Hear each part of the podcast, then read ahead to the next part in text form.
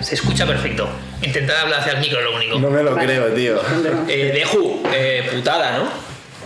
Es, o sea, que pasen estas cosas a mí me afecta, tío. El peor día, ¿eh? El peor El día. peor día, tío. El día más importante y vamos aquí co- co- con, una cacharra o con... Lo que, lo que lo del día más importante, eh, no es la primera vez que lo dices, ¿eh?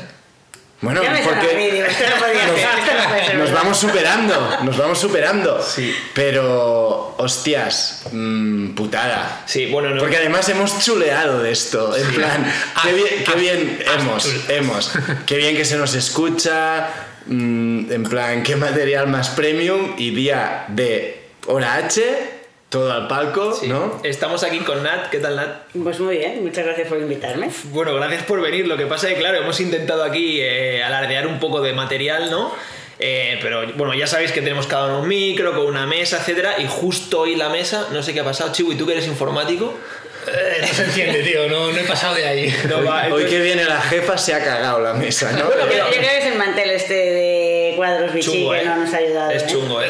Estoy muy, estoy muy de acuerdo con esto, ¿eh? Pues regálame uno, tío. No tengo, no tengo idea. Bueno, pero volvemos un poco, ya que viene Nat, que es bastante old school, eh, grabamos como en nuestros inicios. Los un orígenes, micro triste, eh, falta la planta esa que teníamos ahí en, el, en el verdad. fondo. Eh, Nat, ¿de dónde vienes ahora? De Mallorca. De Mallorca. Sí. Y vienes a hacer el level 1, ¿no? Sí, B23. último level 1 del año. Em, tengo que decirte que yo cuando vienen invitados, a veces los conozco como personalmente, entonces no tengo que preparar gran cosa. A ti te conozco, pero no personalmente, y digo, voy a buscar Instagram. Y en tu Instagram, la verdad que no he encontrado mucha cosa. Y no sé cómo fui a tu LinkedIn. Ah, vale. O sea, he encontrado. Cuidado que, que te ha hecho aquí un... Tú, he encontrado una de cosas. Pensé, vale, he encontrado tu perfil secreto. OnlyFans. Mierda. OnlyFans. No, no, no. Es diferente, es diferente, pero. O sea, eh, he visto en tu Instagram que eres, o has sido, head coach.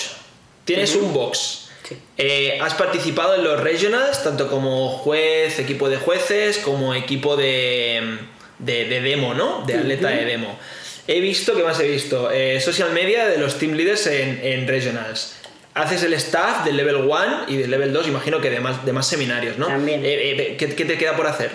Participar en games, ¿no? Que empezaste a, Mira, a trabajar sí, bueno. los- Esa es buena la de participar en games, pero bueno, pues la primera vez que me estoy tomando un poco en serio. eh, Entrenar. prepararme. El año pasado quedé muy bien en quarters de manera muy inesperada, top 93 del mundo. Y. Esto no lo pone en LinkedIn, ¿eh? No, no lo pone, no lo pone porque Todavía. de eso, como yo siempre digo que no me gusta la competición, soy muy competitiva, pero no me gusta la competición y me veo como muy debajo en el nivel de competición. Eh, pero bueno, el año pasado pues sí, estuve un año trabajando con Sara Alicia, que nos conocemos, bueno, tenemos una amistad. Y fui a su casa y le dije, oye tía, tienes tres días para desmontarme. Por entonces yo era un cruasanito porque estaba haciendo mucha hipertrofia y me encantaba el cuerpo que tenía, pero era muy poco funcional. Y, nada, en cuatro meses nos preparamos para el Open y entré en quarters y quedé en 93 del mundo, un quinto puesto mundial en el evento del CrossFit Total. Eh, por encima de San Briggs, que a mí es como que, ya sé que San Briggs no es buena levantando peso, pero es, un quinto puesto mundial. ¿Cuán- cuán- ¿Cuánto levantaste? En, en ¿Era squat, overhead? ¿No? no, no, porque yo soy máster. Ah, vale, y era distinto el. Era diferente, era un crossfit total. El clásico, eh, ¿no? eh, no del todo porque no había press de banca, que me hubiera venido muy bien, pero hubo shoulder press, eh, luego hubo squat, que saqué 145, y peso muerto 185. Ojo, te te, funde funde esa, ¿eh? Te 185, funde. yo creo que nunca he sacado 185. El 145 de squat es mi PR squat histórico. ¿Y de cuánto has dicho de shoulder press? Eh, shoulder press 52. Bueno, eso, ese no, pero claro. Sí, Ese- casi. a mí no, ese no. Casi, pero casi. sí, sí, sí, sí. O sea, este año te, te vas a preparar. Bueno, estamos intentándolo, sí. Sí, Vale, sí. bueno, luego, luego hablaremos de, de las competiciones Vale. y los games. Oye, ¿a ti sabes? ¿Te dio ella el level 1? Sí, Sí. sí, en el 2013. ¿En Barcelona? Eh, no, en singular, En singular. en Madrid. Uf, en el 2013, pero... 2013, Es que a lo mejor Es que ¿sabes cuántos años crees que ¿Puede tiene? ser que en ese, en ese seminario hubiera un asiático de, de... de staff? Que Vale, no, es que en el 2013 yo trabajaba solo de traductora. Es que sí, sí, por eso te iba a decir, eras y, traductora. y yo estuve a punto de dejarlo de lo mal que lo pasaba traduciendo, porque no sé muy bien cómo fue que yo dije, llegué a España que- y dije, voy a traducir. Pensaba que ibas a decir, no sé muy bien inglés. No, no, es que era un poco así. soy traductora. Yo dije, yo voy a traducir, pero es que traducir en tiempo real Sí, sí. es una movida. Ahora ya estoy súper suelta, me sé el material es diferente, ¿no? Pero por entonces empecé en el 2013, perdía una media de 3 kilos en, la- en el fin de semana, lo De- que lo pasaba. nervios.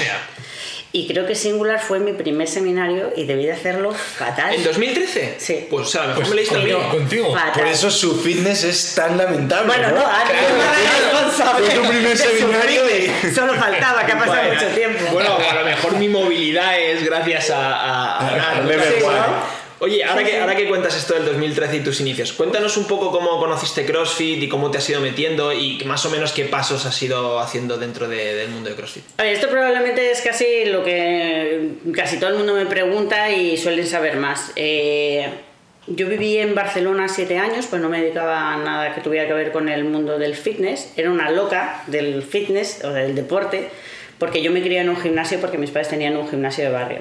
Pero, como buenos padres, hicieron todo lo posible para que no me dedicara al mundo del deporte, porque saben que con eso comes poco. Así que eh, las artes se me dieron muy bien, se me daban bien y acabé pues en publicidad. Eh, pero yo iba por entonces al gimnasio a la hora de comer y después de, mi curro. Eso como todos los días, o sea, era una loca del fitness. Eh, me separé, me fui para Madrid y a los pocos meses, porque fue 11 años fuera de casa, vuelve a casa de tus padres. Aquí, quien esté divorciado eh, se sabe la historia. Eh, dije, me voy y me fui a Estados Unidos. Entonces, al tercer día de estar en Estados Unidos buscando piso, mm, pasé por delante de un box, vi a unos tíos que yo creo que debían de estar haciendo butterfly pull-ups porque la verdad es que no lo recuerdo bien, pero yo dije, esta movida qué es, yo esto lo tengo que probar. ¿Y qué año era eso? Esto era en el 2011, Claro, que no había ningún box en España. había cuatro. Cuatro habían ya en España en 2011. Cuatro. Mm. Entonces, nada, me pasé un año en Estados Unidos. eh, a partir de ahí mm, ya dije, quiero saber todo de esto.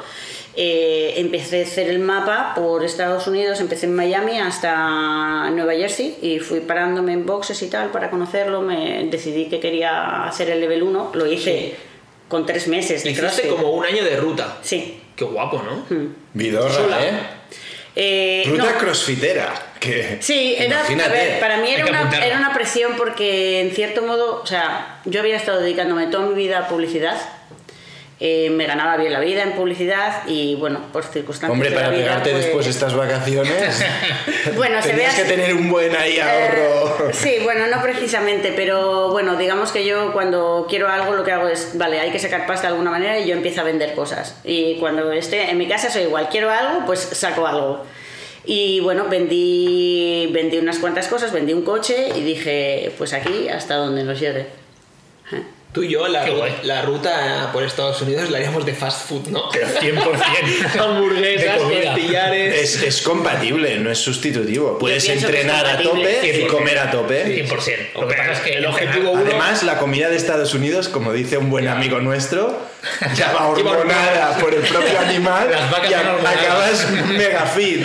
Dice, dice que las vacas de ahí que no son como las de aquí. Que Que si bebes leche de una- Estados Unidos, Sí, te pones ¿no? más fuerte que leche Un, de... un galón al día y esas cosas, ¿no? Entonces, hiciste toda la ruta, a los tres meses te sacaste el level 1. Sí. Que esto tengo que decirte que yo cuando fui al level 1, una de las preguntas que hicieron, que por cierto se me olvidó hacerte la primera pregunta que hacemos siempre invitados, Sí. eh, fue de cuánta gente hay aquí que no haya hecho nunca CrossFit. Y hubo gente que levantó la mano. En, en el mío también. ¿eh? Pero Esto sigue pasando ahora, ¿no? Sí, sí, lo Pero preguntamos. Me parece una locura. Buah, pues a mí, mira, cuando yo hace como tres años dije, "Ah, tengo que hacer algo fuera del box, porque mi vida va alrededor del box, mi curro va alrededor del box, y si quiero conocer a alguien, tengo que salir de este entorno porque aquí me tienen muy estereotipada.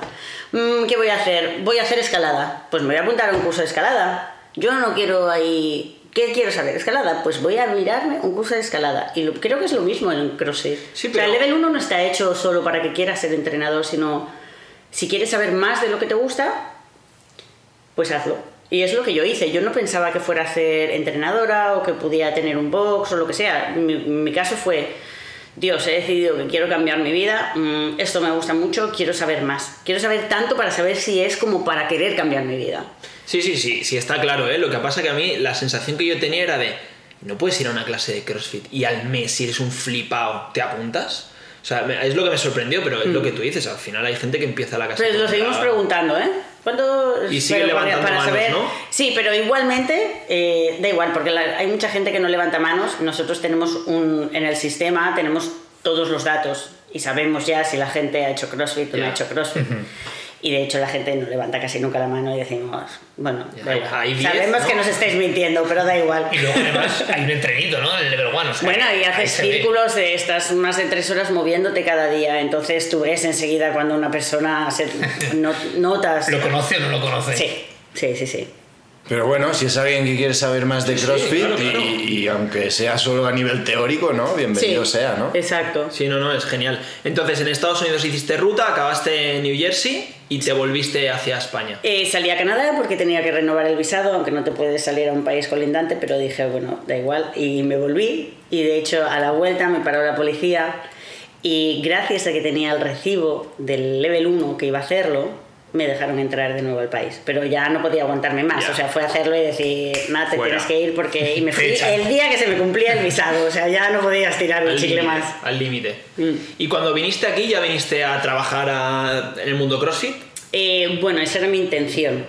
Lo que pasa es que, como os he comentado, había cuatro boxes. Solamente el sistema de negocio antes de CrossFit era más un autoempleo. Entonces tú abrías un box, tenías un box súper chiquitito y eras tú dando clase y como mucho ibas a tener a un entrenador más. Así que la verdad es que me costó casi, o sea, aunque sí que estaba dando clases sueltas, estuve hasta más de dos años sin poder dedicarme full time a esto. Y entrenabas en algo, o sea, lo primero que buscará un- una persona que le mole el CrossFit es en plan, ¿dónde puedo hacer CrossFit? Ja. Tú Eh, cuando vuelves de Estados Unidos, que ahí entiendo que puedes hacer CrossFit en cada esquina casi, Más o menos. vuelves aquí y es en plan, good luck, ¿no? A ver dónde entrenas. Sí, tuve la suerte de que en Madrid sí que había dos boxes. Estaba CrossFit Las Rozas y estaba CrossFit Tracius por entonces.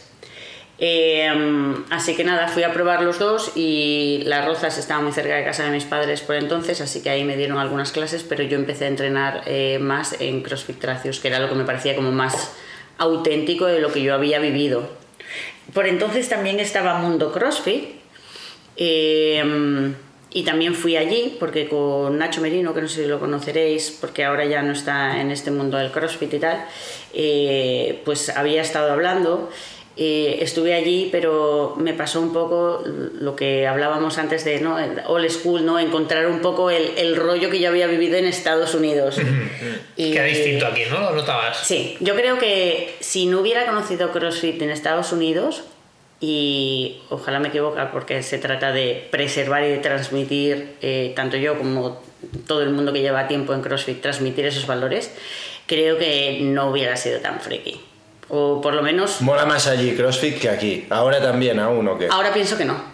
Ahora O sea, aquí mola, ¿no? Pero claro, realmente... antes aquí llevaba, ¿qué? Claro, que Seis no, meses. no llevaba- claro, na- no, había nada, no había referencias de nada, ¿no? Y a mí el hecho de volver de Estados Unidos, yo vine claramente sabiendo que yo quería hacer aquí algo diferente. O sea, yo tenía una entrenadora allí, una de las entrenadoras, que ya trabajaba para CrossFit, que yo no sabía que trabajaba para CrossFit, pero yo dije, yo quiero ser esa tía, pero en España.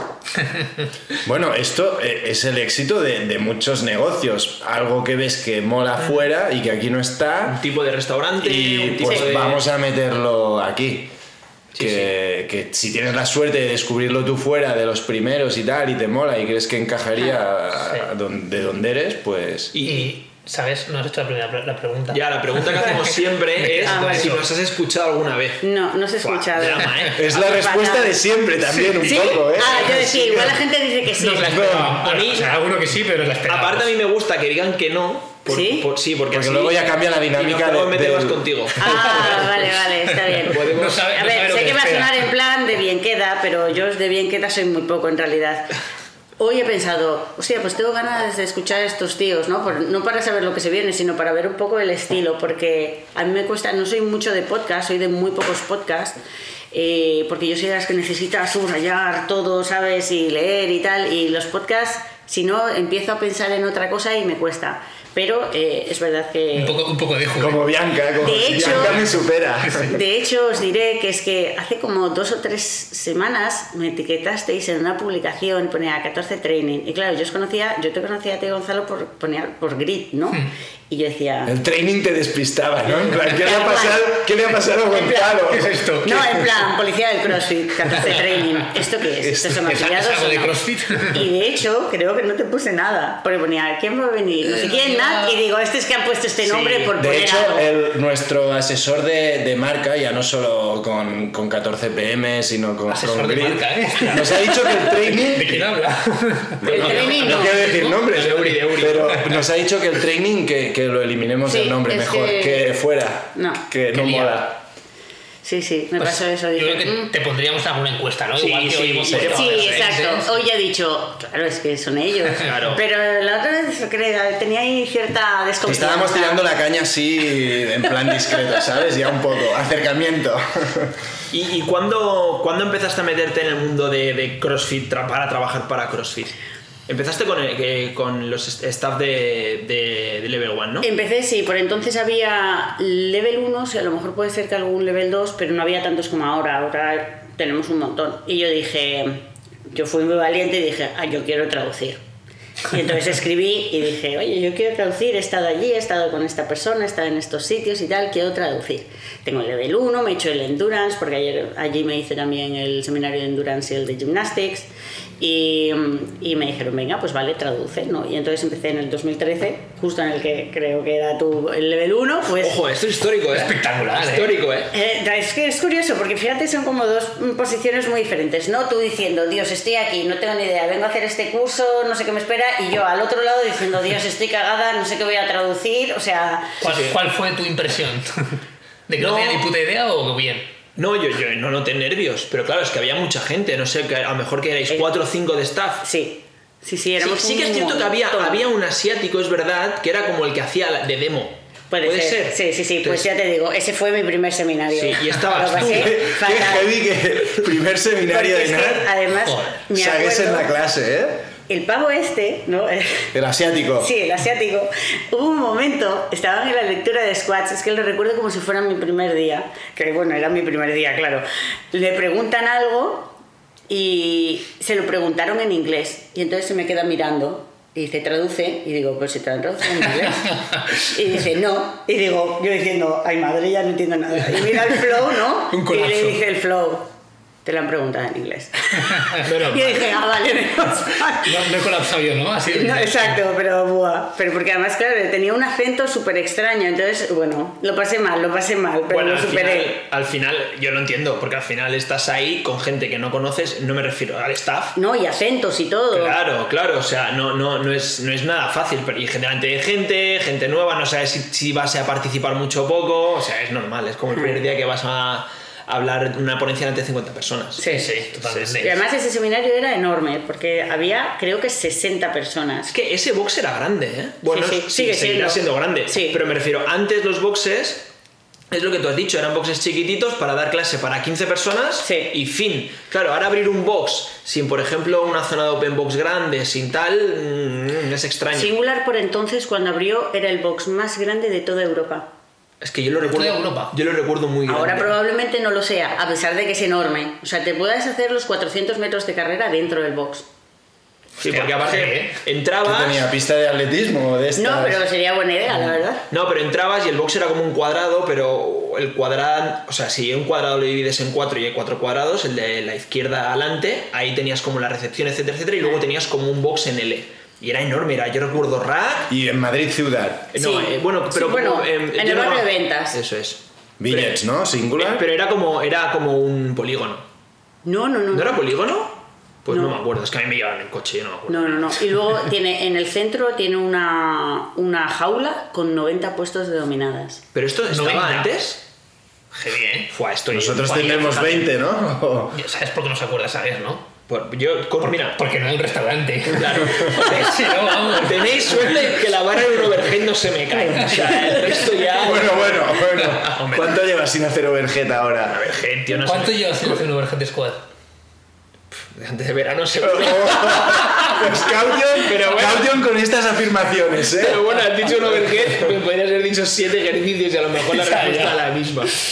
Y entonces, bueno, no sé si quieres seguir un poco el resumen, pero al final yo lo que, lo que me apetece preguntarte, eh, evidentemente es, oye, ¿qué haces tú en tu día a día normalmente? Pero, Country Manager, exactamente, eh, ¿qué, qué funciones tienes? Ya sé que tendrás muchas, pero ¿cuáles son tus principales funciones? Vale, bueno, te- mm, para retomarlo desde lo que me habías preguntado, en el 2013 yo empiezo a trabajar como traductora para CrossFit, en el 2015 entro a trabajar en Seminar Staff para Level 1 y luego hace 5 años empiezo a trabajar para, como Country Manager. Vale. ¿vale? Ese trabajo de Country Manager empezó un poco... eh, preguntándome si quería llevar re- redes sociales, nunca se habían hecho redes sociales fuera de, de lo que es Estados Unidos.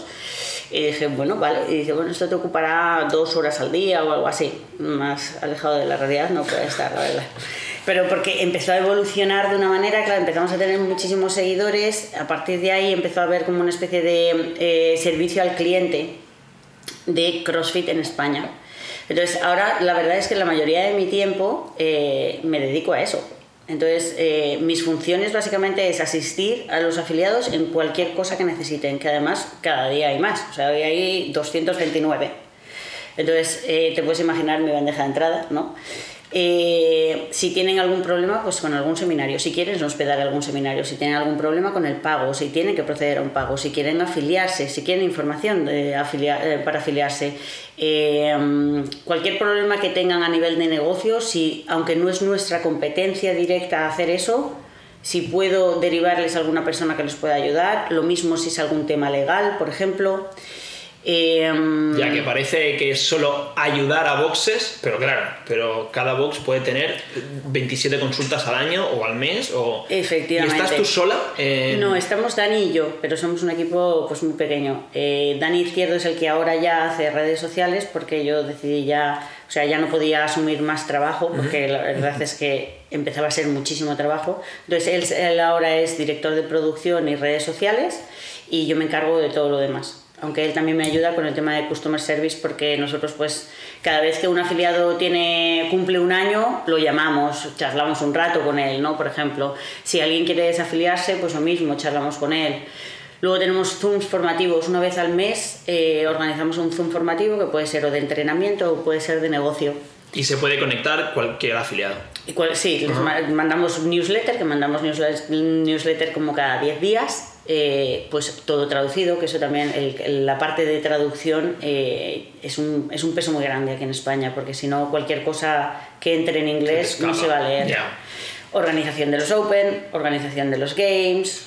O Y sea, todo lo de traducir, ¿no compartís contenido con otros países que de habla hispana para...? Sí, lo- el español latinoamericano es ligeramente diferente. Yo creo que el español está arraigado en que quiere escucharlo en castellano o quiere leerlo en castellano.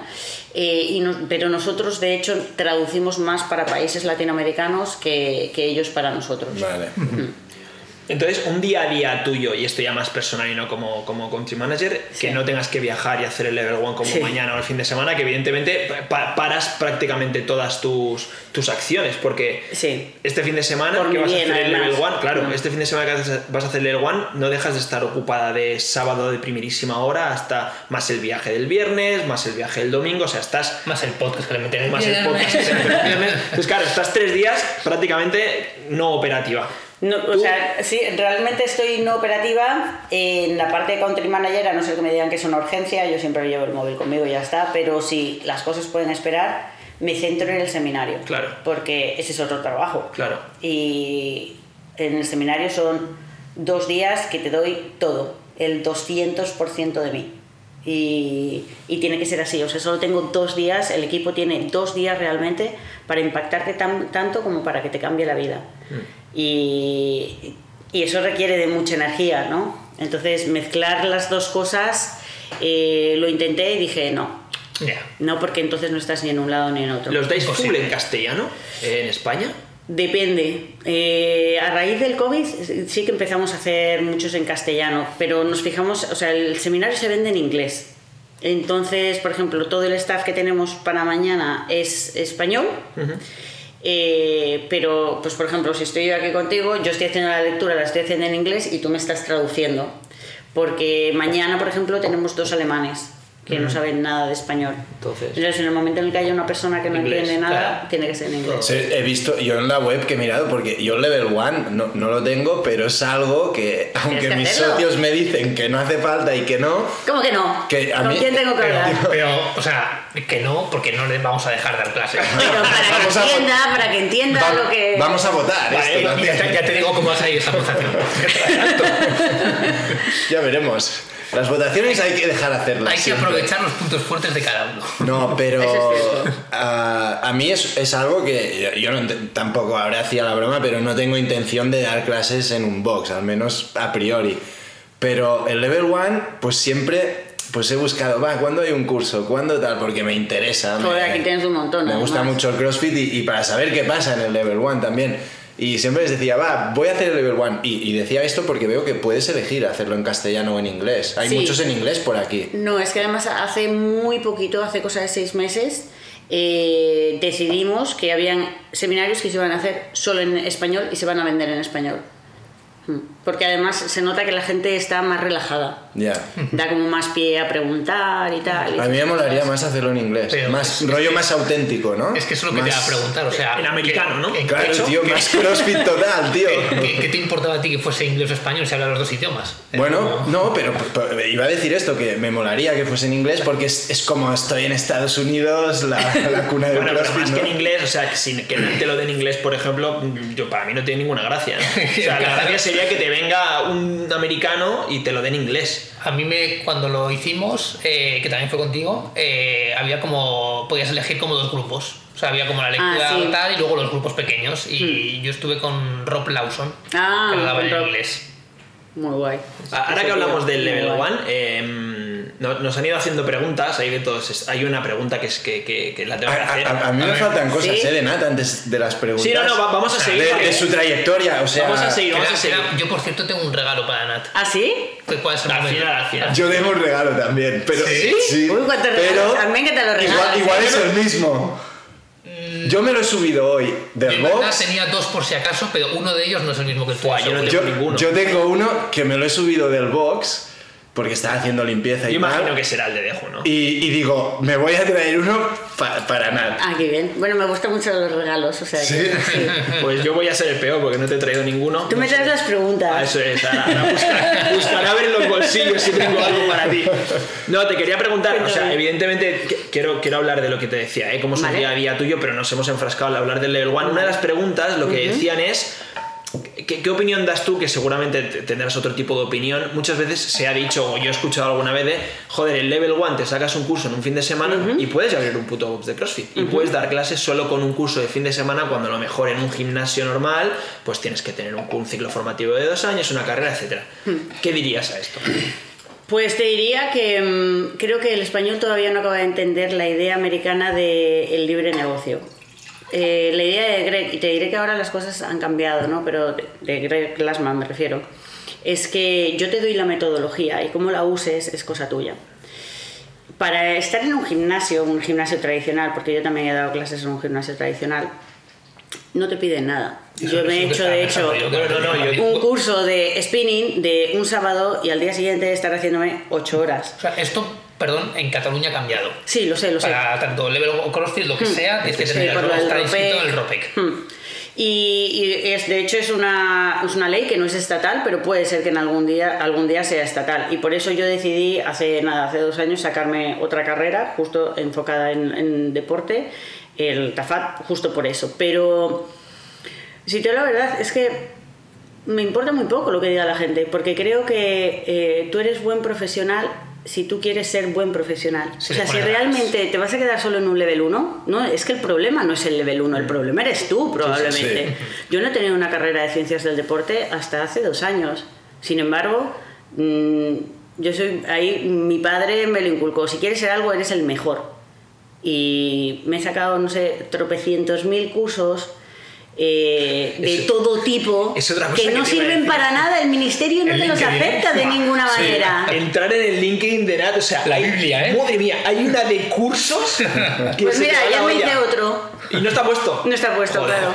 No, pero Añade que sabes si se queda perdido. No, estoy totalmente de acuerdo. Esto es como el dietista que en la carrera estudia no sé qué y lleva 20 años sin leer nada y te sigue recetando galletas Yo- María por la mañana porque se lo dijeron en el año Yo, creo- yo 93. creo que Deju va como de estos. No, yo, ay, no, yo, yo, yo no tengo dieta, pero bueno, ya cuando me haga falta ya tendré, pero, Cuando me haga falta. pero yo estoy muy a favor de esto, del libre negocio y que cada uno sea responsable de lo que quiera hacer. Yo, por ejemplo, en mi trabajo, de los industriales que más he contratado y que de hecho he, he puesto también a, a nuestro box ahora, son, son padre y hijo que no han pisado, bueno, no sé ni si han ido al colegio, pero es que son los putos mejores montando un tipo de instalaciones y, Claro. y poniendo placas y no sé qué. Pues es que, ¿qué, qué, qué título? Me da igual qué título Creo que es el- tengan. y- sinceramente creo que es el comentario fácil.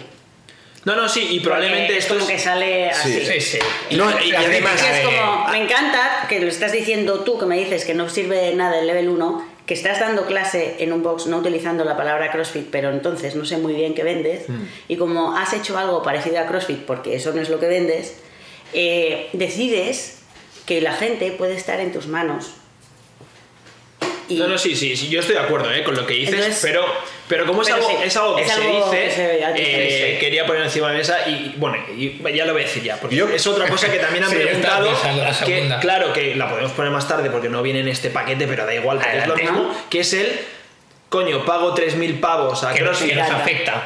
Que nos afecta. Nosotros Pago- hemos decidido pagarlos, pero, pero yo Sí, también. Un segundo. Pero eso me encanta, porque... Pago 3.000 pavos para poner CrossFit eh, en mi puerta en vez de poner eh, CrossGrit, ¿sabes? Sí. Y, y me la juego ahí y en vez de dar no se me había ¿eh? y 3.000 pavos más al bolsillo, ¿eh? Hostia. No, y en vez de poner... Para comprarte un remo, no te olvides, Bueno, tiene que ser para comprarte Claro, un para remo, un comprarte ergómetro, esa es la remos excusa o de- para tal. Entonces, al final, esto es un poco de, joder, pagas 3.000 pavos para poder poner CrossFit y que si tú pones en Barcelona, Barcelona CrossFit, salga a tu box, ¿no? Entonces, es la misma pregunta. ¿Qué le dirías a este tipo de Pero es gente? que yo te puedo responder A ver, lo mismo Deju, que, que Deju, te diría ojo, ella. ojo, perdona, nada, Es que esta me la... que ha venido Deju. La, Deju. Sí, por favor. Si buscáis a alguien para contratar en CrossFit, ya sabes, ¿eh? Sí, vale. te dejo. No tiene level 1, pero bueno. Yo creo, yo Te lo actitud. haríamos hacer, no te preocupes. Tiene buena actitud. No, yo, yo te digo, yo cuando. Yo creo que pertenecer a CrossFit y a, y a la marca y, y un poco a la comunidad.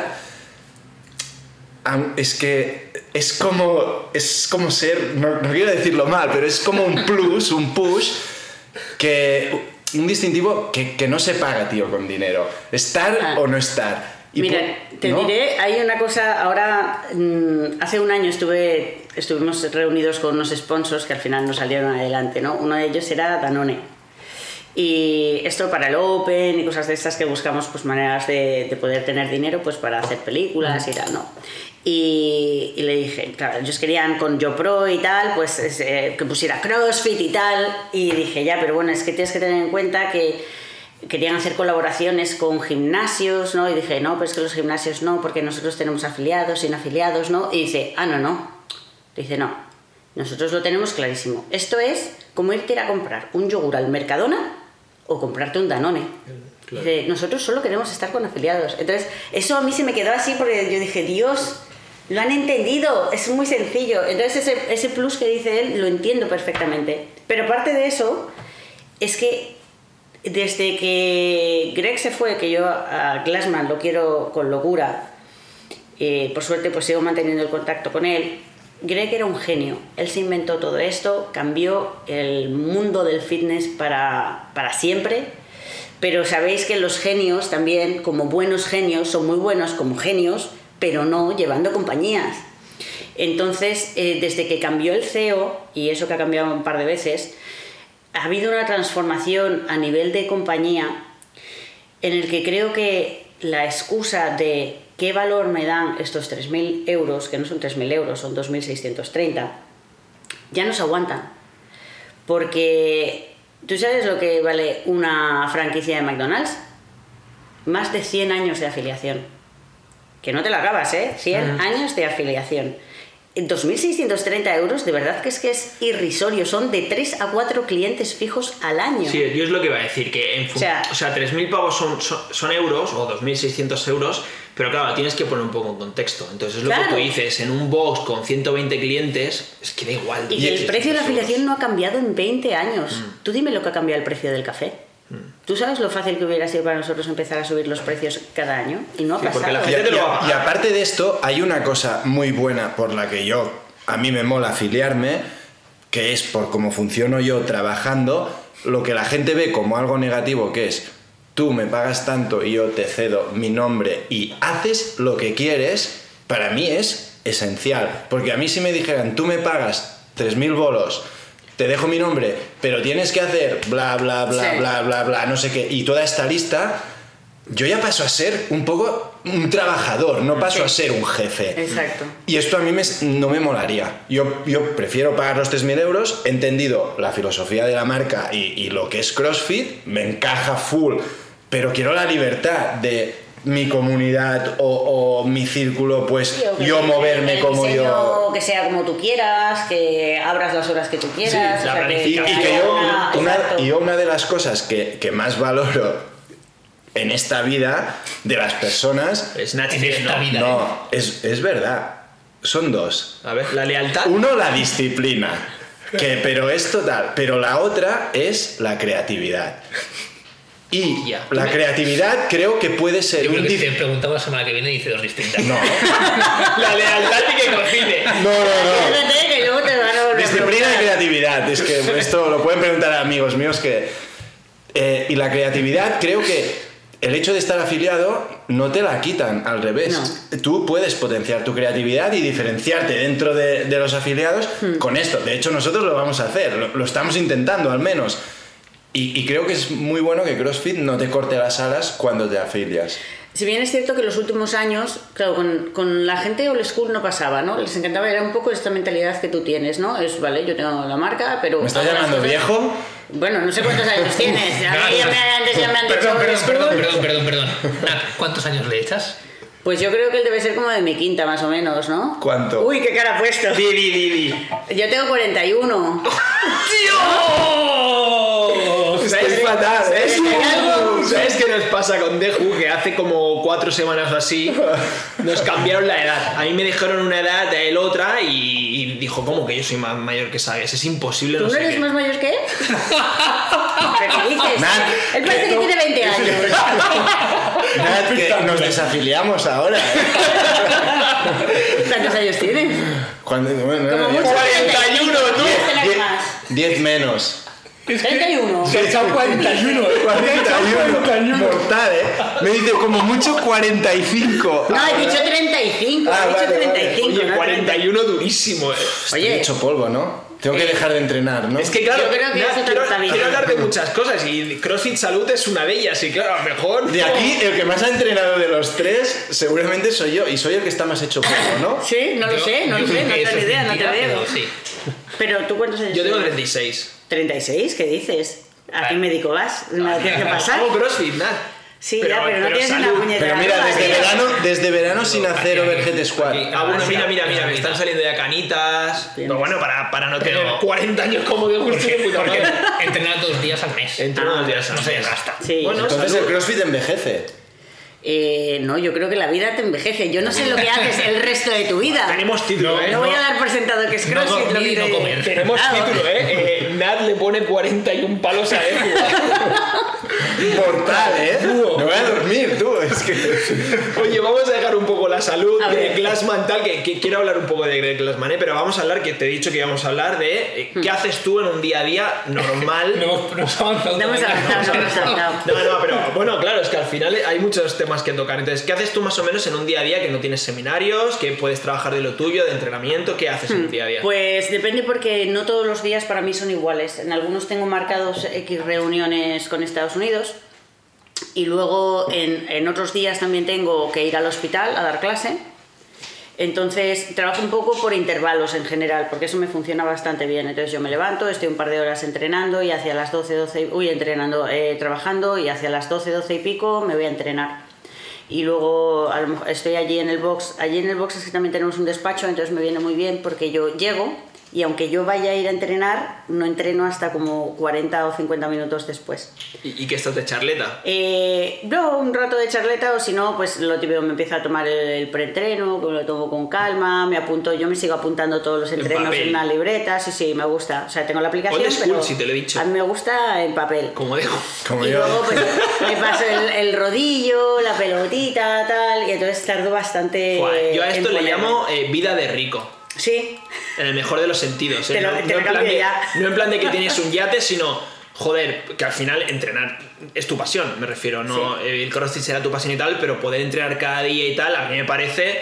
Y con esa calma, que ya te busca- buscarás tú el hueco. Seguramente Sí. perderás horas de vida social, de dormir, de etcétera, para Sí, poderlo hacer, ¿no? Pero sí. Y luego después de entrenar ya pues eh, vuelvo a trabajar. Bueno, ya el resto del día estoy trabajando, casi siempre. Pero voy, me voy cambiando de localización para no estar en mi casa mucho tiempo. ¿Y, y cuidas mucho lo que comes o no? Eh, sí. Sí. Ah, ¿qué, qué dieta haces? ¿La de bloques? De Eh, no, la de bloques ahora mismo no, la verdad, pero la he hecho un montón de veces en realidad. Eh, no, no, no sigo, bueno, me lleva ahora mismo la nutrición Adri de Eat Move, de Eat and Move, y, y nada, como bastantes más carbohidratos de los que comía antes, y, y ya está, como comida limpia, soy bastante disciplinada, y ya está de vez en cuando vino, eso sí, porque me gusta, y, y ya está, no, no sé. ¿Y planificación? Que la, la ¿Sigues dieta, alguna la planilla? dieta de, Sí, ahora sí. De bloques, ¿qué es? ¿No? Claro, es que has que hecho lleva level el one, uno, tío. tío. Esto en el level 1, ¿no? A ver si me acuerdo. Yo, o sea, Voy a tener que empezar a comer bien, ¿no? Porque no, la, la de estoy bloques. mega fucked. La de bloques era, te daba como. Cada bloque tenía un, un número de gramos de proteína, hidratos y grasas. Efectivamente. Entonces, evidentemente, pues si tú pesas 100 kilos y entrenas como un loco, pues tendrás que comer más bloques que si eres una mujer de 55 kilos. Vale, vale, vale, ya lo pillo. ¿Cómo se nota que es un tío estudiado? eh? Sí, sí, Que sí, sí. Ahí va. 2013. ¿Te acuerdas, te Ahí, acuerdas? 2013. Lo que pasa que, o sea, piensa que yo tengo No has una hecho ni edad que caso a esa todavía, dieta en tu vida. todavía no empezaba, no acabo la carrera yo. Porque tengo una edad que no, que no me da, Joder, 20 y Y que seguramente de CrossFit de lo que más se acuerda es de temas relacionados con la comida. Pero no ponían nada, ¿eh? De ponerse fino a comer, a mí no. no, no. O sea, eso, Seguramente, eso es cosecha tu creatividad, tío. creatividad. seguramente como más bloques de los que realmente debería comer. Sí, no, casi todo el mundo. Sí. Oye, y ahora, ahora que decíamos esto, cuéntanos un poco de CrossFit From Garden. O sea, no sé Sí. si es el único box de este estilo, pero sí que es pionero, ¿no? Sí, es un proyecto pionero. eh, ahora mismo en el mundo no sé si habrá muchos más que, que- que tengan esa estructura de box de CrossFit dentro de, de un hospital. Eso está dentro de una unidad oncológica en, en el Hospital Comarcal de Inca, en Palma de Mallorca. Eh, anteriormente había uno en Australia que se llamaba CrossFit Neura en eh, la unidad de neurología. Lo que pasa es que se hizo tan grande, porque iban los médicos y todo a dar clase, que ya lo han sacado fuera del hospital. Que a mí me encantaría que fuera así. Este, Este está este- dentro, dentro, del hospital. Dentro, sí, sí. Está dentro del hospital. Y bueno, este proyecto nació como hace tres años y medio, porque uno de los atletas a los que entrenaba, Carlo Brugliotti, es eh, director de esa unidad oncológica. Es una maravillosa persona, súper loco porque es médico de guerra, entonces él cuando se va de vacaciones, él se va a alguna guerra. a- ¿Qué dices? Sí, sí, sí. De vacaciones, ¿eh? Sí, sí, porque le, le encanta, vamos. eh, Ayudar, entiendo. Sí, sí. Hombre.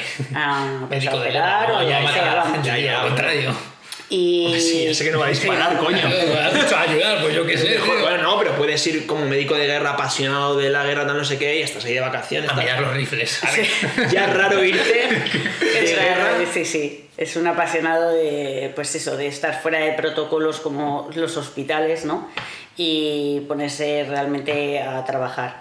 Y nada, empezamos así, ¿no? Él me, me dijo, oye, mira, estoy, pienso que podíamos eh, utilizar el ejercicio. Esto, claro, te digo que hace tres años y medio que se hace nada, Sonaba chino, ¿no? sonaba chino. Bueno, Es ahora depende increíble. a quién le cuentes esta movida, le suena Sí, chino. que suena chino. Dice, no, es que el entrenamiento mejora muchísimo los marcadores y la toxicidad del, del tratamiento. La toxicidad es básicamente los efectos secundarios del tratamiento de quimioterapia o radioterapia. Y dijo, oye, ¿por qué no nos lanzamos a hacer esto? Y la verdad es que la directiva de ese hospital es bastante abierta, nos cedieron un, un espacio, eh, que es una habitacióncita, es, un- es como un mini box. Y, nada, llevo hoy martes y jueves a las personas que antes de operarse, que están en proceso de quimio de radio, hacemos con ellos CrossFit y, y les preparamos para la Mm. cirugía. Esto, esto vino, vino Esto aquí sí. Matt Gill de, de ELA. Sí. Y La, la cabrón de Lea. de Lea, ELA. Límite tensional, ¿eh? Hemos- entendido. Se te ve joven, pero las ideas empiezan a... tío, he metido otra enfermedad, he metido otra enfermedad ahí por en medio, perdón. Eh, y, y nos explicó esto, y claro, no teníamos ni idea, nos explicó que, que en pacientes que se tienen que operar o después de operar, que llegar mucho más fuertes o más sanos es diferencial. Bueno, la, la evidencia científica es brutal. En el último mm, reunión de afiliados que hicimos, Summit de afiliados, yo hice la, la ponencia que hice era de entrenamiento y, cáncer. Y al principio iba a contar pues eh, pautas que sigo yo ¿no? para, para entrenar a esta gente, porque es verdad que como no tienes mucho tiempo con ellos, eh, tienes que ser muy eficiente a la hora de entrenar. O sea, eh, obviamente con cualquier cosa se van a poner en forma, pero si tú lo que quieres es que haya flexibilidad metabólica para que el tratamiento realmente surja, o sea, haga el mayor efecto posible, tú tienes que entrenar bajo unos parámetros, bajo unas intensidades, eh, un, un tra- un trabajo de fuerza, etc. Iba a hacerlo de eso. Y al final decidí que no, que no iba a hacerlo de eso y lo que hice es empezar a recuperar toda la evidencia científica que existe sobre el deporte y el, tratamiento oncológico, porque creo que los entrenadores tienen mucho miedo de eh, prescribir ejercicio, de entrenar a la gente cuando están enferma, porque la mayoría de los médicos dicen que mejor que no hagan nada. Pero te iba a es decir, que Es que, mi- mira, yo no se aguanta por ningún lado, ¿eh? Ya te iba a decir, no solo a gente enferma con una enfermedad seria como el cáncer, sino que tú te haces un 15 de tobillo y lo más probable que te digan no reposo 10 días. Tal cual. A, a mí me molaría tener esta charla justamente en mi grupo de amigos que te he dicho antes de la bici. Uno de ellos ha tenido cáncer y otro es médico oncológico. Y, y cuando en un hospital aquí en Barcelona, en Valldebrón, y cuando vino Marca al podcast y tal, yo les dije, tíos, escuchar este podcast, porque el debate este del CrossFit, cáncer, no sé qué y tal, mi colega que, que tuvo cáncer, que, que de hecho trabaja para Grita ahora, que, que es Paul, decía, tío, yo, sí, yo cuando estuve mal, a mí subir una planta de, de escaleras del hospital, yo era como hacer el Tour de Francia. Y, pero sí que es verdad que hacerlo, pues me costaba que flipas, pero cuando lo había hecho era como que, que estaba mejor. Sí. Y, y un poco, no era crossfit eso y tal, pero igual. bueno, En Era deporte. modo, sí. sí. Mm. Ahora, hay que distinguir la actividad física del ejercicio físico, que ese es uno de los grandes problemas. Los médicos dicen, no, vete a dar una vuelta, y es como, no, es que con eso no vamos a conseguir lo que realmente a necesitamos. andar, ¿no? Yo, yo, yo, yo ando, ¿eh? Yo ando. andas Los días que no vas a crossfit. No, que digo la, la típica, ¿no? La típica, no, si yo ando, ¿eh? Yo ando cada día media hora. Y no sabes ni andar. Yo no, yo, yo voy en moto a todos los lados. Mi, mi padre me dice esta, voy caminando al curro, no Claro, sé que qué, y será esto 20 para él es como entreno. Yo al Hombre, está muy bien ir caminando al 10 curro, minutos pero bueno, hay que hacer más cositas. Pero bueno, es que evidencia científica hay tanta, ¿no? Es una cosa que decimos entre la gente que trabajamos en, en el tema del cáncer y el entrenamiento es tanto paper, tanto paper, pero a ver, por más que salen papers diciendo que realmente debería ser obligatorio el ejercicio físico, eh, pero no, no, o sea, Ya. por alguna manera, de alguna manera no quieren que este mensaje acabe calando, ¿no? Y, y ya que lleváis tres años y medio, tenéis, eh, porque habréis recopilado muchos datos de pacientes eh, y yo que sé qué diferencia hay con pacientes que se tratan, que se tratan me refiero a que entrenan antes y después, eh, durante el tratamiento, y habéis sacado muchas conclusiones o todavía no? Eh, sí, sí, de momento porque realmente toda persona que ha pasado por quirófano entrenado con nosotros está viva, cosa que ya es, es algo importante. Eh, antes de empezar conmigo hacen un test que se llama el test de los 6 minutos, que es un test, test, test submáximo. AMRAP 6 barpees, ¿no, Deju? Siete, Más o menos, son 6 minutos caminando, ¿vale? Adelantado, y ¿eh? esto te sale una, una cosa, una medida que se llama METs, que son unidades metabólicas, y con eso podemos determinar si el paciente está mejor, peor o, o muy mal o qué, ¿no? Y luego, después de hacer todo, todo el entrenamiento, que yo casi todo lo que hago son benchmarks, porque esto me ayuda a luego poderlos repetir, Que es sencillo. Claro. eh, ellos repiten el test de los 6 minutos, ¿no? Juan, no, ven- les, no les metas un Fran el primer día. de hecho, la, el Fran, primer son día dos es Fran. minutos, no seis, ¿sabes? Dos minutos para un atleta nuevo. El, el primer día, bueno, después de la clase de valoración, que se les, se les valora en un mon- se hacen un montón de test para ver un poco habilidades generales, físicas, el primer día que realmente entrenan es Fran. Hostia Sí, sí. Lo que pasa es que... No te pongas enfermo, ¿eh? Saberio. no vengas a presentar. ¿Sabes lo que ha dicho Nati? Que si hubiera conocido CrossFit España no, no, no estaría tan enchufada y tal. Ya a mí el primer día me ponen Fran y me voy por la puerta. ¿no? ¿Esto qué es? O sea, esto que, que- que es necesario poner el corazón a 200 pulsaciones. Bueno, Ahora que dices esto de benchmarks. adaptado a- Ya, ya. a ¿Cuál, cuál es tu benchmark preferido? Uf, me encanta Nate, que no sé si lo conocéis, pero es un AMRAP de 20 minutos de 2 muscle ups, 4 handstand push-ups y 8 kettlebell swings pesados. Hostia, este me parece que lo había escuchado, pero no. No, no es, no es de los típicos. Este es el que hubo en Sí. Regionals. Eh, hubo una variación Con de Street este. Ring Muscle, Sí. ¿verdad? Está guapo, ¿eh? Ahí. Si eres Google, ¿eh, tío? Sí, sí, sí. lo- lo, eh, los swings eh, pesados, ¿no? 32. 32 y 24. Eh, y luego también me gusta mucho. eh, no es Coleman, uno que es con Power Cleans con 70 kilos, porque me costó mucho llegar a poder meter en un Power Cleans con 70 kilos. Es. eh, um,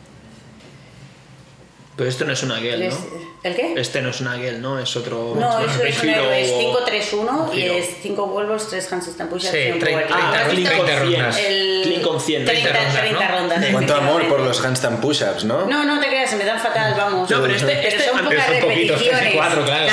Depende de la ronda, depende de la ronda. 5-3-1, ¿no? A mí este me 5-3-1, mola, ¿eh? sí. 5 Está wall balls, 3 handstand push. O sea, al final es un. Pero claro, 100 kilos de clean. O sea, tienes que Sí. mover 30 veces. Está guapo. Está muy guapo. Este me mola. Este está me gusta.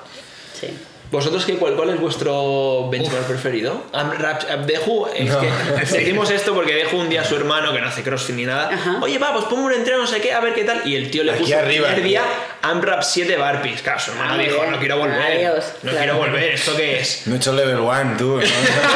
No me ha enseñado a seducir a la gente con el La entreno. creatividad, ¿eh? Eso que tú decías que era básico en un ser humano. Mi hermano no buscaba seducirlo para CrossFit en ese momento. Buscaba, tenemos 10 minutos, m- me tengo que hacer algo que, que me ponga fuerte y rápido.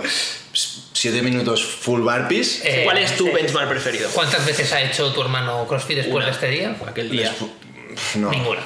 Claro, pero ya te lo he dicho, no era la intención. Vale, vale. Benchmark preferido. A mí me mola mucho 963 Snatch y Muscle Ups. Amanda, ¿no? Amanda, sí, sí. Y Fran me mola, es un WOD que me Fran mola está también. guapo. Sí. Cortito además. Yo, yo creo, a mí Fran no me gusta, pero creo que Fran es el benchmark. O sea, me parece que te cambia la vida. Si vas Pero a- ya, yo Sí. creo que ha subido tanto el nivel en Da igual, CrossFit. te cambia- ya, sí, ya, que es- Fran sí. es un WOD, Pero para alguien que se inicia, sí, es- pero que, que ya. Es un Pues paseo. sí es, Sí. es duro, pero es muy rápido y adeu. es Tampoco es tan duro, ¿eh? Sí. ¿No? Bueno, a mí Sí, sí, me pone muy sí. nerviosa. Yo- Fran, es que verdad. Deju tiene el recuerdo de hacer Fran hace un par de Sí, semanas. no, no tiene- no. sincro con tres personas que no es otro bot. Yo creo Es que- otro- Es otro WOD, Es otro. es otro WOD, pero que sí, que es mortal, es mortal, ¿eh, Fran? Y si no, ves más rápido y es mortal. Pero. Sí que es cierto. pero ya estamos acostumbrados, creo yo, a hacer WODs que, que te duelen más que Fran. Para la élite, ¿no? yo creo que un Fran duro de lo que era antes, a lo mejor debería ser con 50 y con chest to bar, por ejemplo. Bueno, que les pusieron en No, el año de semifinals pero- que se hacían en el box. 21, 21, 21. Pero para, Sí. para la élite, pero para nosotros. Para mí no. no, hago un yo- Fran y me voy a casa. También. que tengo suficiente. Fran, me paso la, la bola y un poquito así como unas 40 minutos. Fran, y a comer. O sea, un Fran viene. Pues están tan jóvenes, Sí, ¿eh? sí, Es, sí. es eso. Al final, la clave es no pasar el corazón de 170 pulsaciones. 41 le ha puesto, ¿eh? 41 años, tío. Va a ser A durísimo. ver, Nate. yo no estoy mal, ¿no? Tú, No, estás no. bien. Tú para 41 está bien, pero Oye, yo, yo ahora te pongo 60 casi. ¿eh? O sea, ¿Sabes la diferencia, Nat? Que tú para 41 estás bien, pero claro, él para 31 parece ser que no. Tu benchmark preferido, Chu, y pasamos a la siguiente. Eh, pues, o sea, me gusta bastante Dayan. Dayan, pero no se te. Se me dan te- mal los mal, pero- Pero Delir se te da muy bien. O sea, es más. tengo muy mal recuerdo de, de ese Open, ¿eh? Con el wall, con ¿no? Con el No, wall Walker era en la segunda ventana, con, Ah, que, sí. que subía de peso el deadlift. Pero es un bot que dándose mal los handstand push-ups, consigo defenderme y entonces como que me motiva con los handstand. Entonces me gusta. Bueno, porque Deadlift vas unbroken y es, de, es un wood de handstand para Es ti. de handstand, sí. Y siempre que lo ponen en Open, que ponen estándares, toda la gente que hace la ratilla de normal se acaba.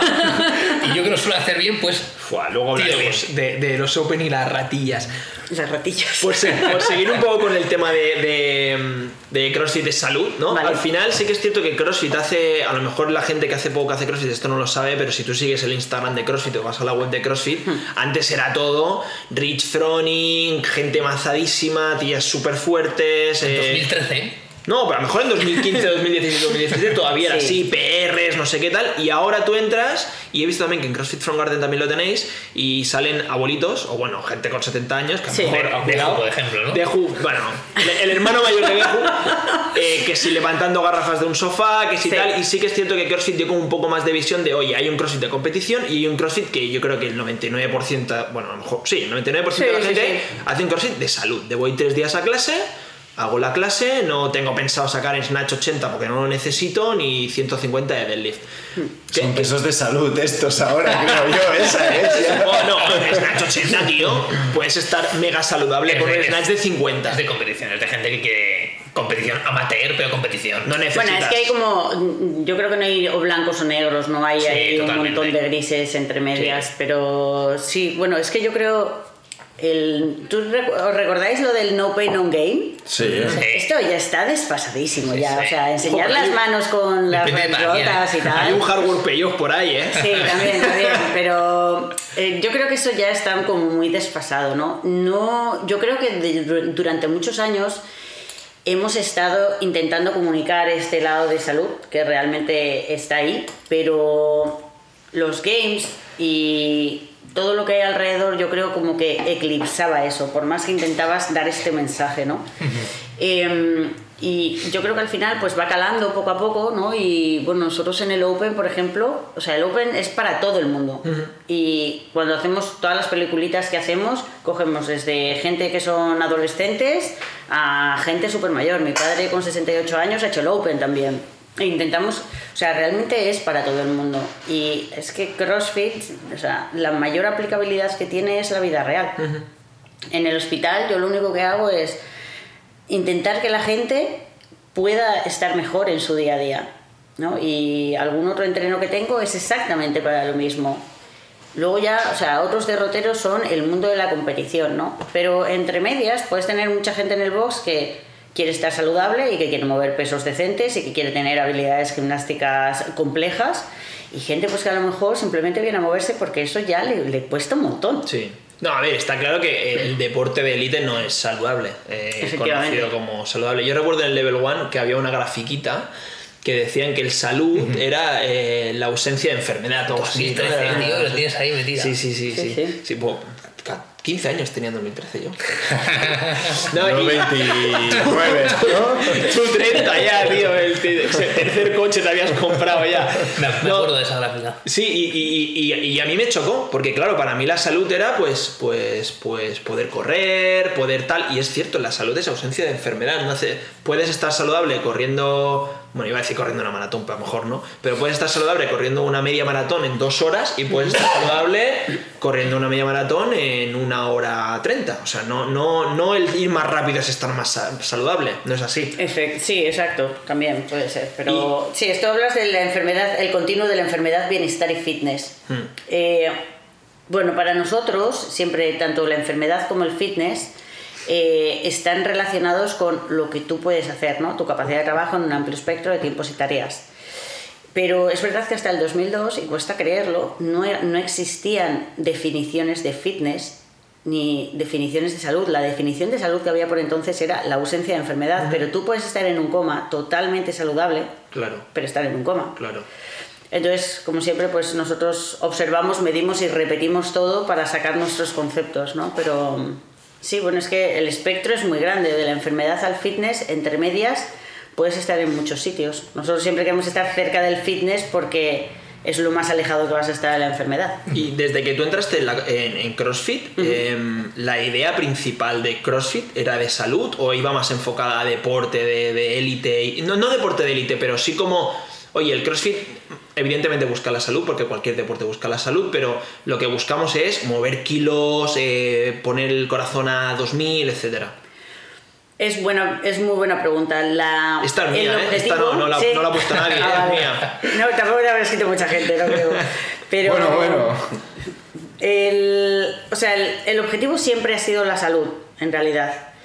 Eh, lo que pasa es que utilizamos marcadores como el peso, los tiempos, las distancias para saber si estás mejorando. Cuanto más peso levantas, produces más potencia, por lo tanto te vas a poner más en forma. Si haces unos tiempos más rápidos, también produces más potencia, te vas a poner más en forma. Si haces más repeticiones o recorres más distancia, la potencia también va a subir, entonces te vas a poner más en forma.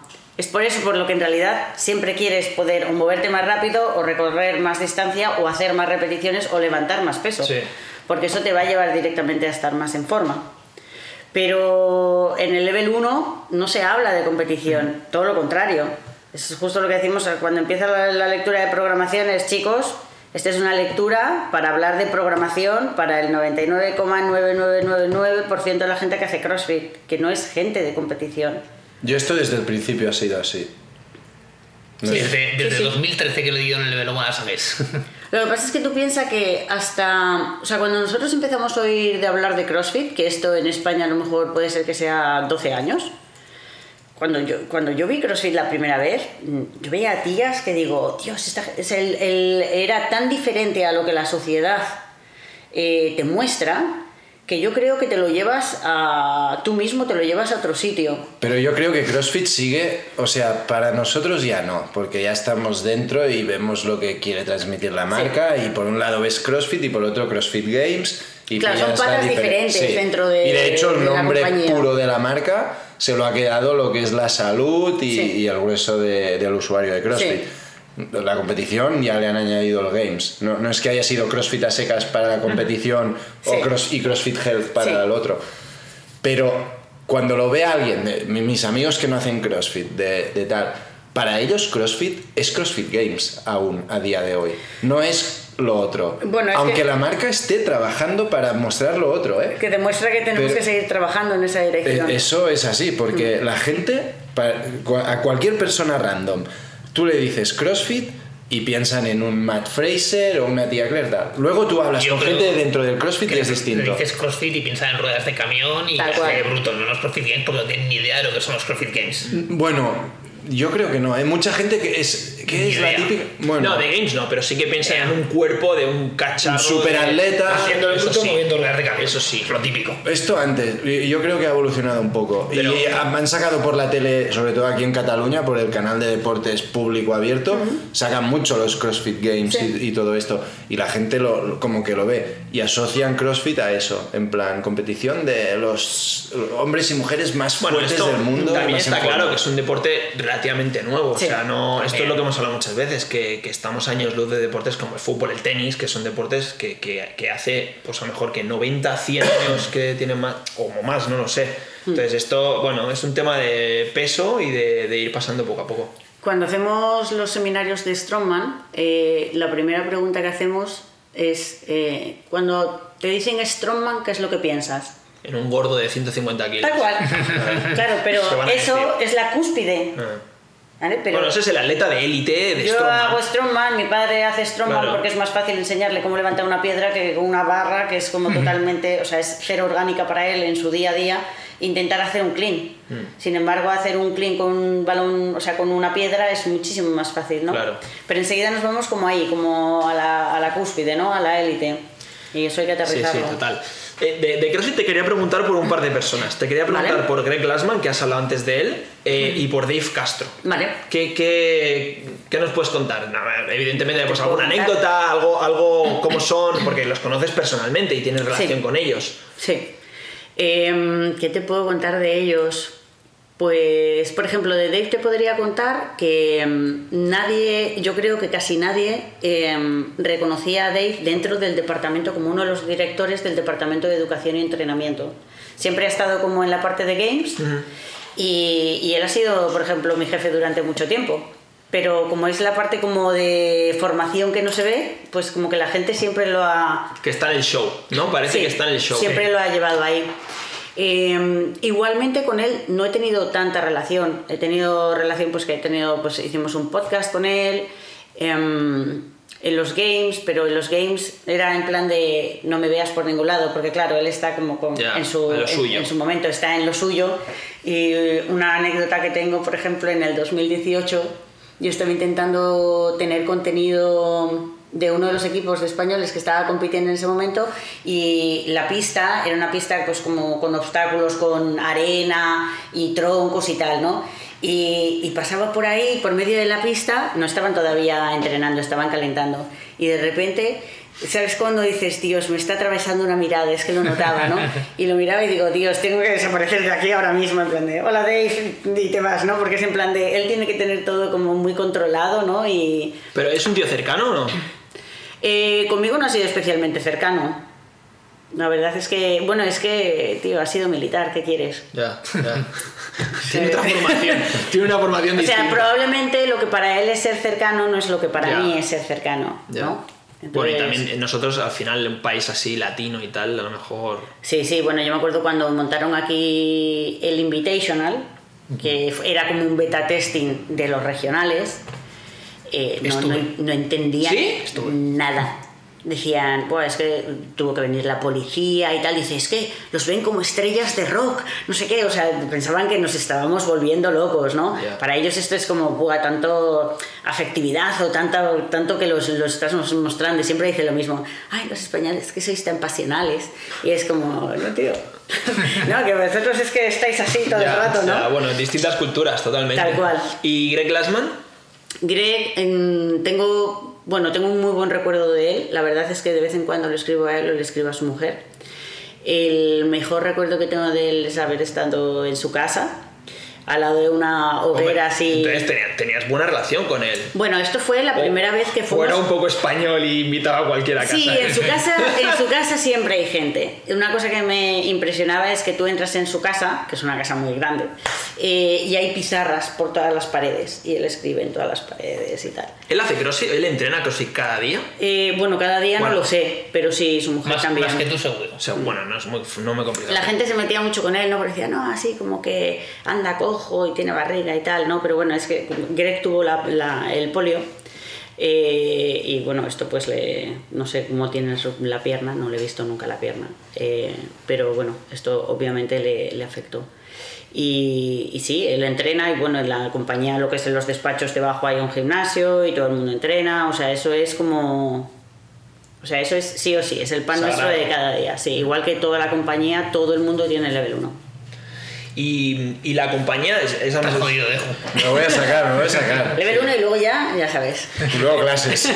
¿Y, y sabes si CrossFit eh, tiene un poco de idea de intentar que sea un deporte olímpico y meterlo? Porque al final, Una época que se. se Es Lo veo complejo de esto, porque hay muchas disciplinas olímpicas que, que forman el CrossFit y es, en- es como... Sí, pero Ya mí- lo estás viendo. que el olímpico está muy estandarizado, ¿no? No sé si CrossFit tiene Claro, este sentido, claro. quitarle esta variabilidad. Además, a un, un gimnasta que va a las Olimpiadas va a dar más espectáculo y va a ser más Bueno, bueno. máquina que un crossfitter haciendo gimnasia. Y un alterófilo igual. Sí, pero vas a ver- Pero, pero son deportes distintos. Claro, son de- eh, por eso, pero es como, va, vamos a juntar distintas cosas olímpicas en, en una, que es el CrossFit, y veremos menos de cada cosa aquí, pero el mismo hará de todo. para mí Son las Olimpiadas es, es una fiesta deportiva.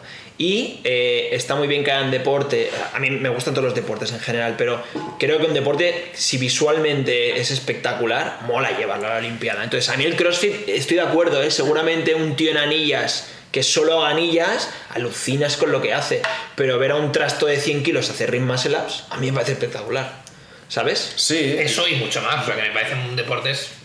O sea, que Son CrossFit distintos. tiene parte de gimnasia, me parece completamente distinto la gimnasia que el CrossFit. Pero como no depende de nosotros, espectáculo es- eh, bueno, sí, CrossFit está favor. intentando ahí meterse. Creo que entras en las espera. Olimpiadas en Hemos- función sí. de la gente que participa al deporte en el mundo y en distintos países. Hombre, pues, hay, pues hace más gente Sí. CrossFit seguro que judo, tío. Eh, la verdad es que el- nosotros no nos hemos acercado a las Olimpiadas, pero el Comité Olímpico sí que ha tenido varias, em, pues, varias reuniones Es con una buena noticia eso. Eh, bueno, de momento no va a ocurrir nada. Te iba a decir, si, CrossFit quiere entrar en Olimpiadas, Eh, está claro. La realidad es que mm, es, es difícil porque yo creo que, y esto es, es- es mi opinión personal, las Olimpiadas están un poco de vacas flacas.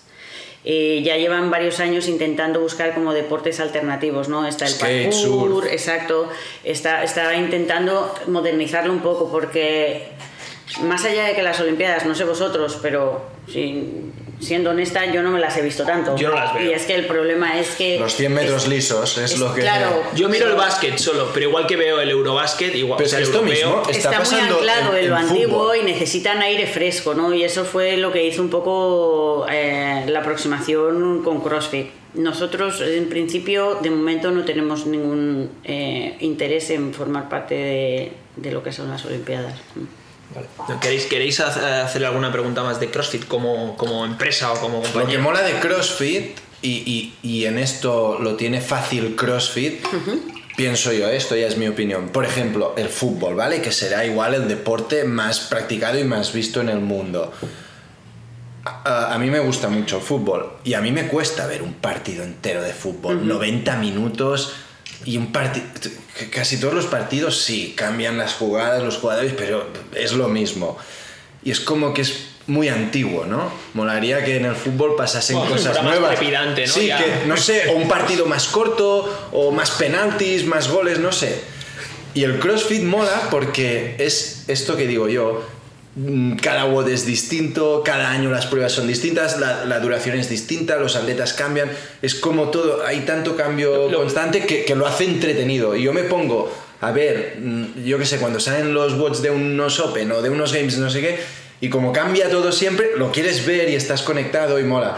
Cuando sabes que van a jugar dos equipos y tal, pues Vale, sí, hoy jugará este y mañana no, pero el partido Vale, serán esto- 90 minutos y tal. Pero esto es muy relativo, Sí. dejo, porque por ejemplo, eh, al final, para mí CrossFit eh, o una competición de CrossFit, da igual los Games o, o Dubai, me da igual, Sí. eh, ¿qué, qué vas a medir? Vas a medir el fitness de una persona. Si una buena herramienta para medir el fitness de una persona son 5 kilómetros de run en un evento, por ejemplo, a mí visualmente me parece un coñazo. Pero... ¿Es un buen test de fitness? Sí, pues, pues ponlo, tío. O sea, sí, por pero yo no ejemplo- decía esto. por ejemplo, el evento que hubo de Games, el de Capital, creo que se llamaba, ¿no? De llama el Capitol. Capitol, el Ah, guapo, Es, El es- mejor evento que ha habido. es yo creo. guapísimo, pero bueno, claro. pero era un poco tostón. Claro, tío. Guapísimo los el cinco, final. dos minutos del final de cuando Claro. Exacto. Pero el Tour, de, el Tour de. Francia también es un sea, tostón. tostón. es que- Pero el final, La o- o montaña. cuando hay el puertaco, mola. Claro, bueno, y las siestas que te has cascado todo durante todo Yo solo esto. me acuerdo de las siestas. ¿A que sí? Además, claro, es, Pero el es capítulo era esto, el, el, el push de. El prime del evento eran las escaleras, ¿no? Escaleras. Y yo solo quería ver todo Dios. Sí. Bueno, lo bueno es que como lo puedes ver por YouTube, vas directamente Claro. a las y está. Pero lo, lo que hace lo que hace CrossFit, por ejemplo, en el Dubai, subir el Burj Khalifa. Mola. Concha, esto me parece una perdón, genialidad. ¿Dubai este año ha sido CrossFit o no? No. Lo han quitado, ¿verdad? Es Uy, fitness. sorry. Y también en Dubai, eh, o sea, no sé si tiene algo que ver, pero mi sensación es que había bastantes menos atletas de Games que otros años. Sí, pero no sé, no sé muy bien por qué. O sea, o sea, en no sabía si estaba relacionado con esto de CrossFit o no, Eh, pero la sí que sensación... nosotros nos, o sea, decidimos no seguir colaborando con ellos por O sea, fue otros temas. de CrossFit Ah, y sí. se pueden saber los temas. eh, temas económicos. Vale. Y, y no sé hasta qué punto realmente esto hace que haya ciertos atletas que decidan que no van a... Bueno, Porque me imagino que muchos irán también por invitación, puede ser, entonces puede ser que no. Ya. Ha sido el primer año que el Dubai No sé, no, también. iba de la mano de CrossFit. Sí. es decir, este es el primer Dubai que no va de la mano de O CrossFit. sea, yo creo, sí. perdón, yo creo que inicialmente no lo sería, porque inicialmente no se podía Sí, ser. efectivamente. pero Desde que se pudo ser, sí que... Efectivamente, sí, sí. Sí, sí, me ha sorprendido eso. No sé si que también igual, cuanto más se profesionaliza el deporte, más difícil los CrossFit Games, también entiendo que los atletas dejan hacer otras competiciones y se centran más en... Es que yo pienso que hay ciertas competiciones que a lo mejor se quedan como ya demasiado tarde. Eh, De la o sea, temporada, dices. claro, sí, desde, pero esto es desde mi punto de vista, también no sé, luego los atletas, ellos, ellos sabrán, ¿no? Pero yo creo que al final ya de la temporada, este año además ha habido muchísimas competiciones, los atletas tienen que estar cansados de competir y probablemente estos son puntos en los de mm, realmente quiero meterme otra competición más o no, ¿no? Luego también está el Guadalajara, ¿no? Ahí en enero, justo En antes enero, de, sí del Open. Y toda la era... gente igual de Estados Unidos se queda antes en un Guadalajara que en un Dubai que por tema de practicidad que estás sí, ahí. Puede ser que sí. Entonces yo creo que también es que en el calendario está ahí como. Que no sé si había mucho americano, ¿eh? por ejemplo, en, y es que lo Dubai. No, no, he seguido casi nada, ¿eh? pero miraba un poco y. No sé, un Bender, un tal, no, no, no pero. Claro, no tengo realmente no tengo ni idea de quién ha ¿eh? o sea, conozco a tres o cuatro, pero me da la sensación de que no había tanta como otros años. Ah. Bueno, hablando un poco de competis, vamos a, los Open, ¿no? Y los